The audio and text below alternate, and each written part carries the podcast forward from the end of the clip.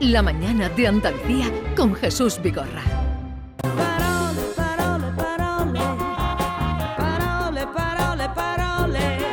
Pues vamos al tiempo de la cultura en, en el Día de la Música, que lo es hoy. Eh, Carmen Camacho, buenos días. Muy buenos días. Y Alfredo Valenzuela, buenos días. Buenos días a todos, gracias por estar ahí. Ataquemos sin más eh, dilación, Carmen. Atacamos, abrimos un martes más nuestro despacho de palabras, hoy con algunas de esas que se escuchan en los medios de comunicación y que al menos a mí me generan dudas.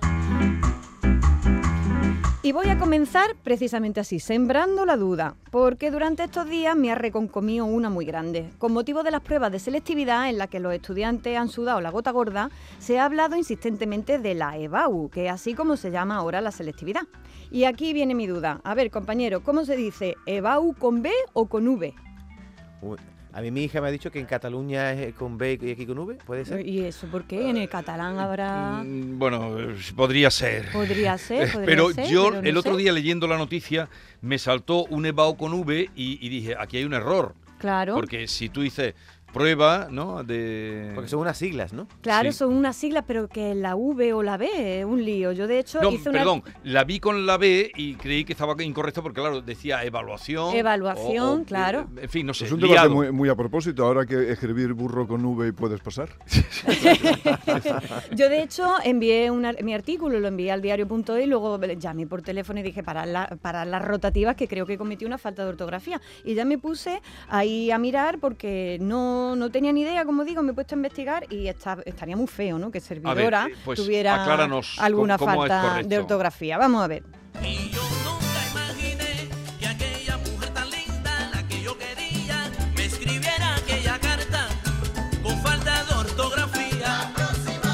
Bueno, pues vamos a ver si Eh, no cometemos Co- falta de ortografía. Perdón, ¿cómo se han devaluado la falta de ortografía?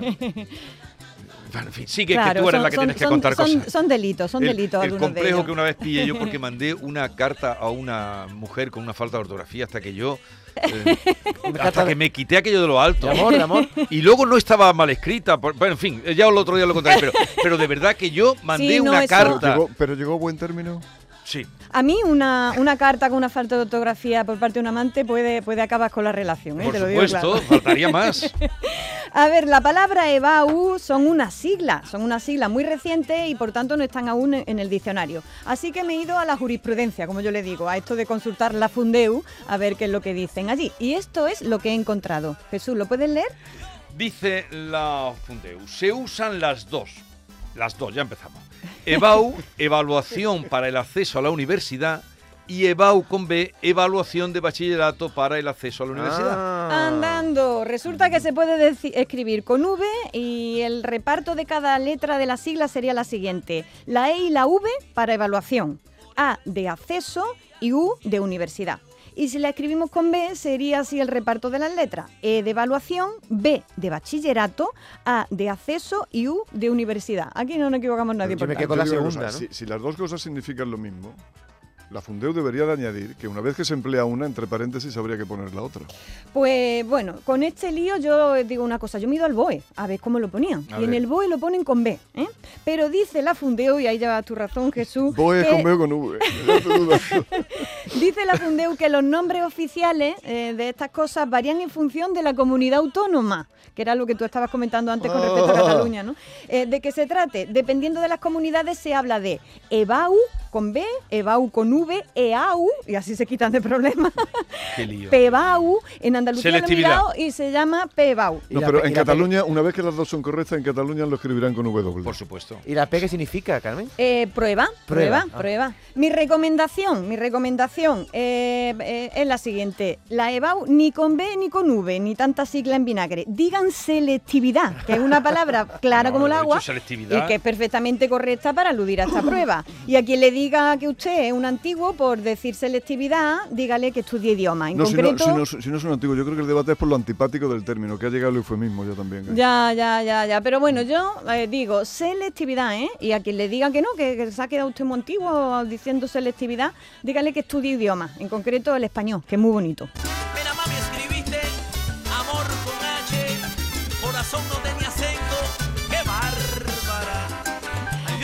¡Ay, Dios mío. Bueno, pues pasamos a la siguiente palabra que me ha llamado la atención en estos días. La he podido leer en varios periódicos y también en el telediario. Eh, la palabra en cuestión es rusificación. Alfredo, saca la balalaica.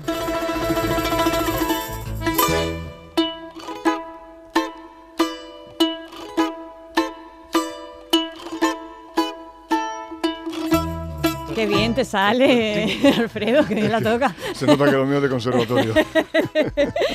En las noticias que os comentaba hablaban de rusificación del este de Ucrania. Eso es lo que decían. Y claro, en este contexto esta palabra adquiere, un matiz totalmente negativo. ¿Por qué? Porque la rusificación se refiere a una imposición cultural de lenguas, de tradiciones en Ucrania, de, de- procedentes de Rusia, ¿no? Como ha habido otras tantas imposiciones de cu- culturales a lo largo de la, de la historia de la humanidad. Se trata, rusificación, de un término compuesto a partir de un verbo que ya existe y que está en el diccionario, rusificar, que consiste en comunicar y tomar las costumbres rusas. Ello de por sí no es malo, eh, como tampoco es malo americanizar. El problema viene cuando eso mismo lo quieren imponer por la fuerza, que es lo que pasa, ¿no? Como esta palabra existen un montón más, como americanización, que estábamos hablando antes, se dice así, no americonamiento, como dice un amigo mío, eh, africanización, balcanización. ¿Y qué pasa con esta palabra, balcanización? Eh, ¿Sabéis qué, qué- qué repercusiones tiene o es simplemente eh, algo que pasa? eh, ¿qué, qué significa? Implica digregación. Claro, Digregación. que ocurrió Sí, sí, en y en además, Exactamente. y incluso por las malas. Sí, Exactamente. Calapravas. Sí, es lo que dice María Elvira Roque que está pasando en Latinoamérica y que pasa desde hace dos siglos, una balcanización que se está multiplicando. Eso es, cuando decimos que eh, Ucrania está en peligro de balcanización, no quiere decir que, que los países de los Balcanes vayan a invadir Ucrania, que ya era ya lo que faltaba, sino que corre el peligro de fragmentarse en distintas partes. Como ¿Me le pasó a? Yugoslavia. Exactamente, eso que le pasó a Yugoslavia ahora se extrapola con esa palabra balcanización a otras regiones. Como decía uno de mi pueblo, la volcanización, la guerra de los volcanes. Bueno, pues aquí dejamos sobrevolando esta palabra rusificación, que es un concepto atroz si hablamos de Putin y de su guerra, pero sin embargo admirar y aprender de la cultura rusa, de su música, pintura y literatura, aquí por lo menos no encanta.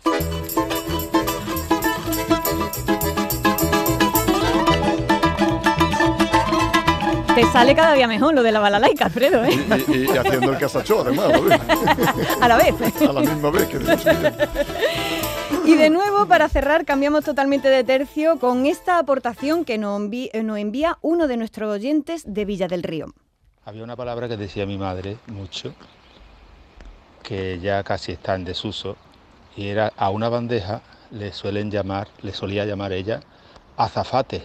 Azafate, qué bonito, ¿lo había escuchado alguna Yo vez? eso lo he escuchado alguna vez. Yo lo he Sí, escuchado ¿no? también. Lo he escuchado. Azafate, me suena. ¿no? Azafate, qué bonita. Me he ido al diccionario eh, a partir de esta, de esta cuestión que, no- que nos planteaba nuestro oyente para ver si estaba esta palabra y sí está. Y esta es la definición. Jesús, ¿la puedes leer? Azafate, eh, primera acepción, casti- canastillo, bandeja o fuente con borde de poca altura, tejidos de mimbre o hechos de paja, oro, plata, latón, loza u otras materias, dependiendo de... eh, De quién- lo de- quién- el, po- del el- burdo. el poder del que la encargará. Y segunda acepción, jofaina de madera. Azafate son estas dos cositas, ¿no? Jofaina de madera o canastillo. Una bandejita, una canastilla, una jofaina de madera. Bien, pues nos cuenta el diccionario que azafate viene del árabe hispánico azafat y del este del árabe clásico safat, que significa canastillo. Por tanto, es otra de esas palabras preciosísimas que nos regaló al andaluz y que perviven en nuestro vocabulario. Aunque en el resto de España no se escuchen, eh, eso que se pierden. Eh, aquí la madre de este oyente aviva esta palabra cada vez que la pronuncia. Y claro, aquí viene la cuestión. A partir de aquí, nuestro oyente hace la siguiente deducción de azafate a... Y he estado investigando y azafate proviene de la palabra azafat, que es bandeja en árabe. Y de ahí supongo que la azafata de vuelo, pues por llevar la bandeja también le habrán puesto ese nombre, creo yo. Anda, buena deducción, ¿verdad? ¿Es correcta? Pues he, ido a comprobarla inmediatamente, me he ido a indagar en su etimología y efectivamente, en la España musulmana las mujeres ricas tenían damas a su servicio a las que llamaron azafatas por los canastillos o zafats, donde colocaban las alhajas de las señoras. Parece ser que los cristianos también cogieron esa palabra, azafata, para la dama que le llevaba a la reina el azafate de la costura y el canastillo de la alhaja. En los años 50, cuando comienza a desarrollarse la aviación civil, escogieron este arcaísmo que le daba un punto sofisticado a la tripulación, ¿vale? En vez de decir camarera o en Sí. vez de decir, ¿no? Pues eh, azafata, ¿no? Tenía cierto prestigio, como de cargo cortesano, ¿no? Decir azafata. En inglés se escogió la expresión air hostess, que también en su idioma tiene ese punto sofisticado. ¿eh? Si nos vamos al diccionario, dice que azafata es, en su primera acepción, la persona encargada de atender a los pasajeros a bordo de un avión, de un tren, de un autocar, etc. Pero en la cuarta definición dice que azafata era la criada de la reina, a quien servía los vestidos y las alhajas que se, que se había de poner y los recogía cuando se lo quitaba. Era como, como ayuda de cámara. De esta definición, eh, eh, de, de esta cuarta acepción, procede la acepción moderna, que es la de la de ayuda de tripulación, ¿no? En lo- eh, la tripulación que ayuda ¿no? en, en- en los aviones. Así que ya lo saben, cuando decimos azafata, estamos remitiéndonos a la Edad Media y a las palabras de Al-Ándalus.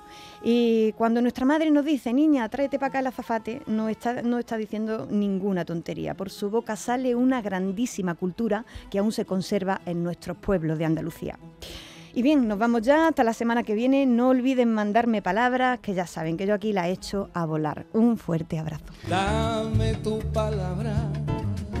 Y la manera de comunicar con Carmen Carmela es arroba Carmela, terminado con 5 As, Carmela A, 5 o a través de nuestro número de WhatsApp 670 940 200.